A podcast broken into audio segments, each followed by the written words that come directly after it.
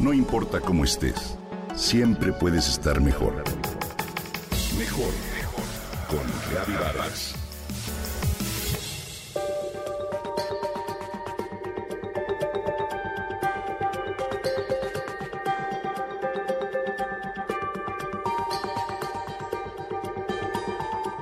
En 1978 se inició un movimiento conocido como permacultura.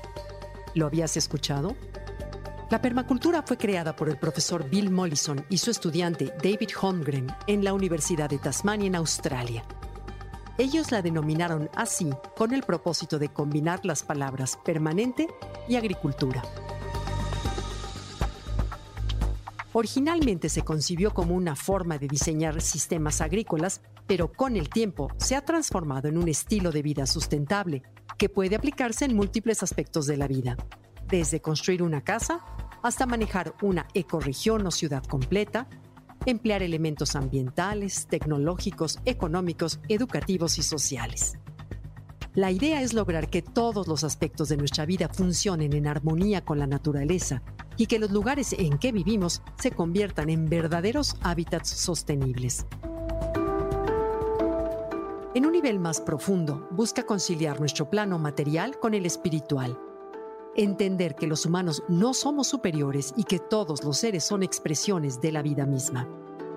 En términos prácticos, la permacultura permite planear, organizar y mantener los sistemas productivos y conservar los recursos naturales al reciclar nutrientes y aprovechar la energía al máximo.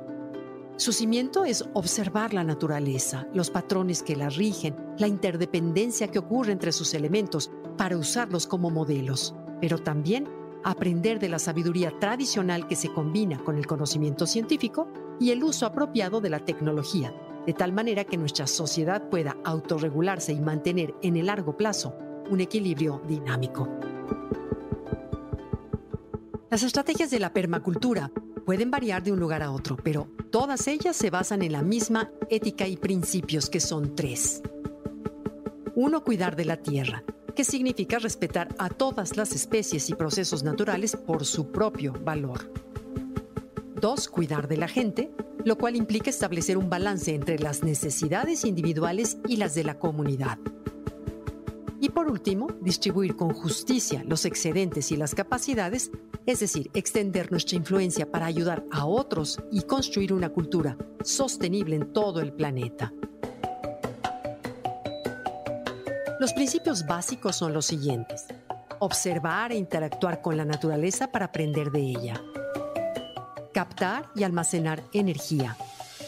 Obtener un rendimiento que garantice la supervivencia de la comunidad sin hipotecar el futuro. Aplicar la autorregulación y aceptar la retroalimentación. Usar y valorar los servicios, los recursos naturales y reducir el consumismo Evitar producir residuos. Detectar patrones generales como base para nuestros diseños específicos. Comprender que las conexiones entre los elementos son más importantes que ellos mismos. Usar soluciones lentas y pequeñas que ayuden a usar mejor los recursos locales y que produzcan resultados duraderos. Usar y valorar la diversidad aprovechar las fronteras de los sistemas, que es donde se dan las mejores condiciones para desarrollar la vida. Y por último, responder de manera creativa al cambio.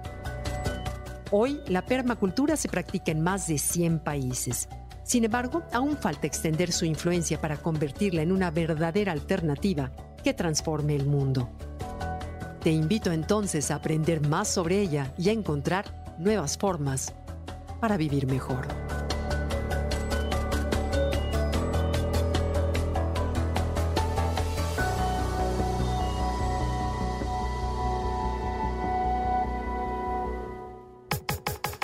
Comenta y comparte a través de Twitter. No importa cómo estés, siempre puedes estar mejor.